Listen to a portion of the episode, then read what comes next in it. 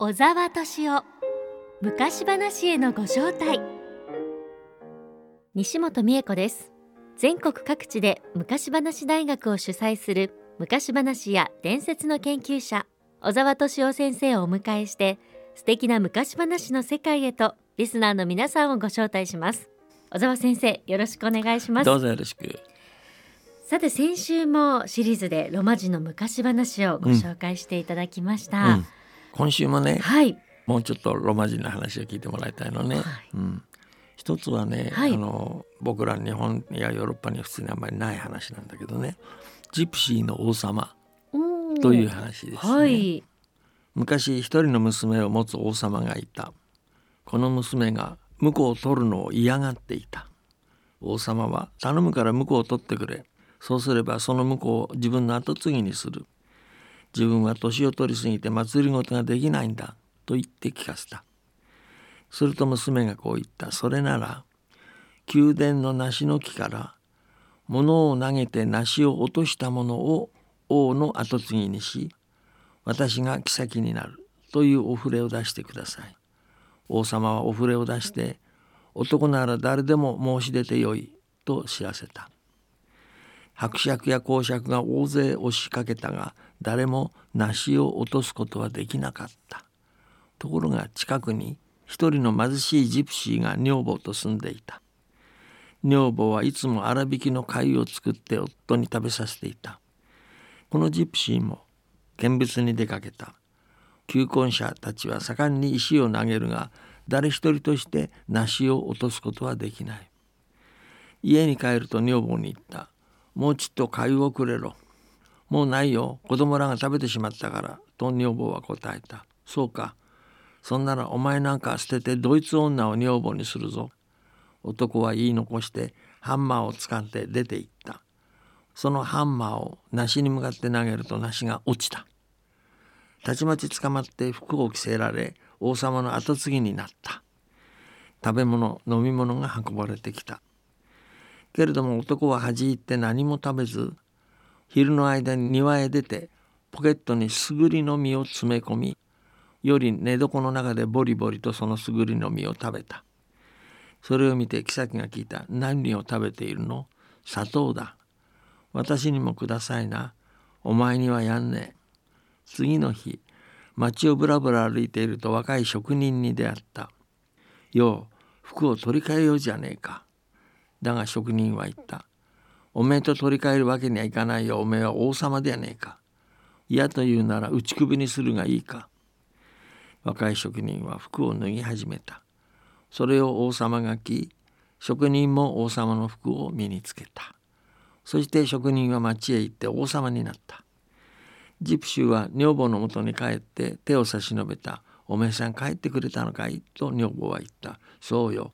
ドイツ女はどうもならんやっぱり粗挽き貝を食わしてくれ」女房は持ってきて粗挽き貝を食わせてくれた。ところが次に帰ってきて食べさせろと言うと「ないよ子供らが食べてしまったから」と跳ねつけられた。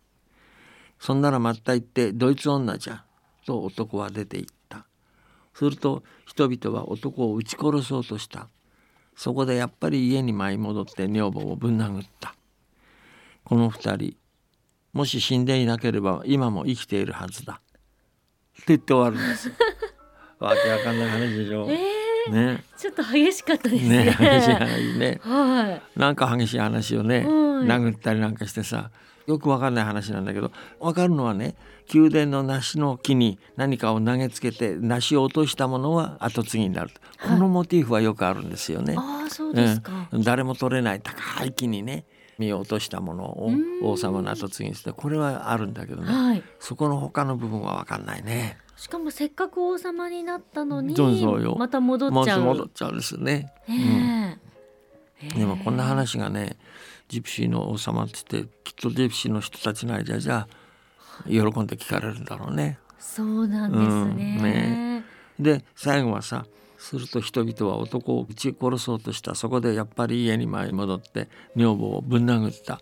この二人もし死んでいなければ今も生きているはずだっつって終わ難しい。難しいよね。本当ね。このねもし死んでいなければまだ生きているでしょうっていうのはね、はい、結末として割と有名なんですよ。うん。そうですね。そう。聞いたことだけどありますね。大抵はね結婚するんだよ2人が。ね、主人公が例えば若いお姫様と結婚しました。もし死んでいなければ今でも生きてるでしょっつって終わるのね。うん。これはあるんですよ。はい。だけどこの今の話でさそう言われてもねあんまり納得いかないよね。そうですね。流れが違ううんですね。んやっぱり家に舞い戻ってきて女房をぶん殴った。もし二人は死んでいなければ今も生きてるえー、なんで殴ったんでしょうか。なんかえおかしいね。ーそうですね、うん。これはハッピーエンドじゃないですよね。ハッピーエンドじゃないんでしょう。でも一種のハッピーエンドなのかな。二人戻ってきてますからですね。夫が戻ってきたとそう。よ。そのドイツ女とかっていうとこ行ってないで戻ってきてるわけだから、結局家が良かったってよかったこと話でですもんね。うん。でもなぜ殴ったのかっていうのが、で 一種のハッピーエンドなのかもしれないけどね。そうかもしれないですね。でもねこういうふうにねジプシーの話ってなんかね分かんない話あるんですよね。はあところがね次の話はね、はい。これは聞いていただくと分かるけどねもう明らかに日本にもあるグリム童話にもある話。なんですよ。はい。伯爵の息子と魔女の娘という話ね。はい。昔伯爵がいた。三人の息子がありまた素敵な庭を持っていた。庭には一本の美しい梨の木があった。ところが空から魔女の三人娘が降りてきて夜な夜な一個ずつその梨を盗んだ伯爵は夜ごとに梨の数が減っていくのに気がついたので三人の息子を呼んで毎夜誰か一人が12時まで見張りをして泥棒の正体を突き止めるようにと命令した。最初の夜の見張りをした息子は11時までは起きていたがその後眠くなって寝てしまった。夜が明けると梨が一つ減っていた。次の夜は2番目の息子にやらせたがこれも10時まで見張ってその後寝てしまった。第三夜は一番下の息子に見張らせた。この息子は魔女の娘を見た。そして見た瞬間行かれてしまい鉄の靴を履いて後を追っていった。半年追っていった時一人の白髪の老人に行き合った。老人はどこへ行くのか？と聞いたこれからこういう娘を追っているんだと答えるとしてその行き先がいかなるところかも分かっているのかな？どこであろうと構いませんと若者は答えた。そのために身を滅ぼすなら滅ぼしてもいいと言った。ならば聞けと老人は言った。あの三人娘は毎年この辺りの産地へ水浴びに来る。浴びているところを見たらこっそり行ってどれか下着を奪うのがいい。そうすればその娘は飛べなくなる。そして後の二人は飛んで逃げるであろう。若者は言われた通りにして下着を奪われた娘を家に連れ帰った。7年その娘と暮らした時戦争が始まった。伯爵の息子も行かなければならなかった。出る前に妻の下着を引き出しにしまい込んでその部屋に鍵をかけた。そして言った。鍵束を渡しておこう。ただし奥の戸は絶対に開けないようにな。また続けてこう言った。愛する妻よ。これから私は出ていくから黒い旗を立ててくれ。そして帰ってくるのを見たら赤い旗を立ててくれ。ところが夫が出ていくや否や妻は奥の戸を開けにかかり開けるや否や下着に飛びつきそれを着て飛び去ってしまった。魔女の娘が飛び去った後夫も帰ってきたが赤い旗は見えなかった。家の前で馬を飛び降り下着のしまってある部屋に駆け込んだ。果たして下着はなかった。そこでまともや鉄の靴と鉄の杖に身を固め半年の旅の後山に来た。山で三人の盗賊に出会った。賊は馬の蔵と手綱のことで喧嘩をしていた。何をしているかねと聞くと喧嘩をしているという。何の喧嘩だ？と重ねて聞くと訳を話した。でそれはどんな蔵と手綱だ？と聞くとそれは俺の行きたいところへ行けと言うとそこへ連れて行ってくれる蔵と手綱だ。ということだった。そんなら山の上までかけっこをすればいいじゃないか。一番について一番に戻ってきたものがもらうことにしたらどうだ。と伯爵の息子は言った。そして賊たちが駆け出すのを見てその蔵に乗り「俺の行きたいところへ行け!」と言うと早くも魔女の娘の窓の下に立っていた。娘は若者を見ると部屋に呼び入れてこう言った「こんなところへ来てもダメよ。お前の首が100あっても母さんは殺し方を見つけ出す」さて魔女は伯爵の娘が来た時いち早く人間の匂いを嗅ぎ分けた。家中探したが見つからないのでとうとう声に出して言った「坊やどこにいるんだい？隠れたってダメだよ。逃がしやしないんだから」そしてもう一度わめいた「坊やどこにいる?」「お前の部屋だよ」と若者は答えた。魔女は行って探したが誰もいない。それを見て若者が「物置だよ」物置行くとまた誰もいない。地下室だよ。そして魔女が行ってみると地下室にも若者はいなかった。若者が娘の部屋に戻ると娘はこう言った「明日母さんが試験をするよ。小麦を一袋畑にまき散らしてそれを一粒も残さず拾ってこいと言うよ」魔女は出て行って小麦を一袋まき散らした。けれども若者の恋人が全部拾い集めて母の魔女に持って行った。あの人がこの通り集めた。一つもなくなっていないよ。と言った。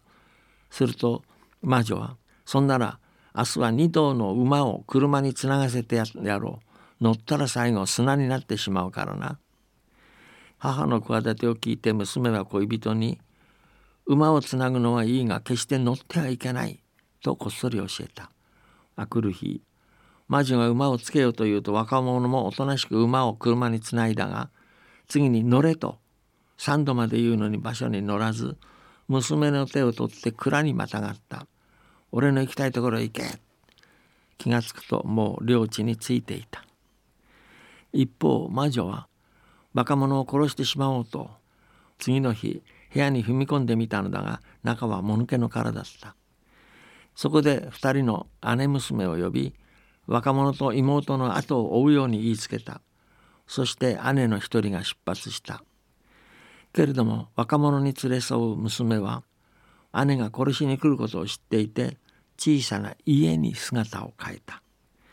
恋人は老人に姿を変えた。追っ手は老人を見て尋ねたおじいさん。若い男と若い娘を見なかったかい？老人は誰も見なかったと答えた姉はなおも探した挙句見つからないままに飛んで帰ったいなかったのかい？と母の魔女が聞いた。いなかったよ。誰にも会わなかったのかい？おじいさんに一人会ったよ。小さな家の前に立っていた。それがあの男だよ。小さな家がお前の妹だ。魔女はそう言ってもう一人の娘を生かした。けれども今度も妹はそれを知って自分を国粒に恋人を一本の木に変えた。姉が来てみると国粒と木の他には何もないのでこれも飛んで帰ってしまった誰かに会ったか何を見たかと母の魔女に聞かれると一本の木と一粒の穀物だけだったよと答えた魔女はその木があの男穀物がお前の妹なんだよと言いよし今度は私が追っていこう。首が百あろうとあいつらを殺してやる。と言った。若者の恋人は若者に言った。今度言う今度はもうダメよ。母さんが自分で来ると言うから。よしこうしよう。私は大きな池になる。そしてあんたは大判にする。鳥ね。魔女が来てみると若者の大判が水の上を泳いでいた。魔女はそれが若者で池が娘だと知っているので「おいでおいで」と呼びかけたが効き目がなかった。そこで池の水を全部飲み干してやろうと腹ばいになり大方空になるまで飲んでしまったがもうそれ以上は飲めなくなって破裂してしまった。若者と娘は魔女の腹から転げ落ち魔女は死んだ。って言ってあるんですね、うん、これはね、はい、世界的な有名な羽衣の話なんですよね。そうですよね。そうでしょ？だんだん感じられるでしょ、はい、ね。羽衣の話ですよね。そして往年の方で追いかけていったらその「穀物だったとか言うでしょ、はい、あれもねヨーロッパであるいわゆる娘の逃亡逃げていく話なんですよ。で行ったら池になってた。あるいはヨーロッパでよくあるのは教会になっていたとね。で帰ってきて教会しかなかったというとその教会があの娘なんだよってなこと言うんですよね。そのモチーフなのね。あじゃ組み合わせ、そう組み合わせてますね。羽衣の話とその逃亡の話ね。はい。日本で言えば三枚のお札って言われてるんですけどね、はい。後ろに投げてあるんですよ、なるほど。そう三枚のお札のヨーロッパ型の話なんだねえこうやって違う話が組み合わ組み合わさってますね。ことはよくあるあそれはよくあります。それはよくあります。すね、うんうん。これはその例よね。へえ、面白いよねこれはね。そうですね、ん。また三回やはり繰り返してそう繰り返しがあったりしてね。う、ん。でお母さんが試験をする。そうそれをね全部妹がバラしちゃって入れ知恵してはい。逃げる方法を教えるって、これもねよく昔話にあるモチーフなんですね。そうですね、うん、これは分かりやすいよね。あれは分かりやすい。長い話だけれどもいわゆる普通の日本やヨーロッパの普通の昔話のモチーフですよね基本。つながるものがありますよね。面白いね。面白いでだす今まで聞いてもらったのは全然違う。はい。日本にもヨーロッパにもないようなね全く違うの。で終わり方もはっきり分かんないような、はい。これはちゃんとしてますね。うん、どうやって伝わっていったんだろうって考えるそう面白いとですね。ね面白いですね。特にこの羽衣の話はね日本人は羽衣の話として有名ですけれどもこれはもう世界的な話なんだよね世界的な話だよね。グリム童話にもありましてね。グリム童話の193番かななんか終わりの方にねはい。あるんですよ。うーん。ついつい羽衣と聞くとね日本の昔話の イメージですけどね。世界にあるんですもん世界にあるね。でヨーロッパで言えば例えばあの白鳥の湖ってバレエがあるじゃないですか、はい。あれは羽衣の話なんですよね。話としては。ね。最初は結びつかないですよね。まあ中国から来たんですけども天女が衣を着て舞い降りるってね。でその衣を脱ぐという。ヨーロッパは鳥が白鳥が舞い降りてきて羽を脱ぐんですね。はあ。それで女に娘になる。はい。でそれに恋をするって話なうのね。だから中国からの影響ですけど中国には女が衣を脱ぐというのが変わる。面白いよねで今回のお話では下着でしたもんね。そうですね下着ね これねすねね。下着って書いてあるよねはい。面面白いですね。はい今日はロマ人の昔話引き続きご紹介していただきました。今日はジプシーの王様という話と、うん伯爵の息子魔女の娘うんでしたね。そうだとねいろんな文献が本当にたくさん残ってるんですね。そうですねこれ元はドイツ人の研究者たちが作ったシリーズなんですね、はい。ドイツ人たちが集めたものの中にロマ人の話がかなりあるんですね。意外とねちゃんとした研究者いるんです。で世界の学会がありましてね僕もそこでよくそのロマ人の研究してる人とも話したけどもやっぱりとっても面白いって言ってましたね。へえ。ヨーロッパの感覚からすると違うものがあるんですね。で共通性もあるというねでも旅をしているね、ん。民族なので集めるのって大変あ大変ですよだでしょうけどね。からそれは大変ですよ。研究者の方は大変よ。そうですよね。捕まえてね。あでもその分すごく楽しい面ですね。ですよねでは先生来週のテーマを教えてください。はい、来週ねもう一度あのロマ人の話を聞いてください、はい。来週ね。またガラッと違ったお話があるんですね。うんうん。はい。楽しみにしています。はい。それでは小沢先生ありがとうございました。どうもありがとう小沢敏夫昔話へのご招待。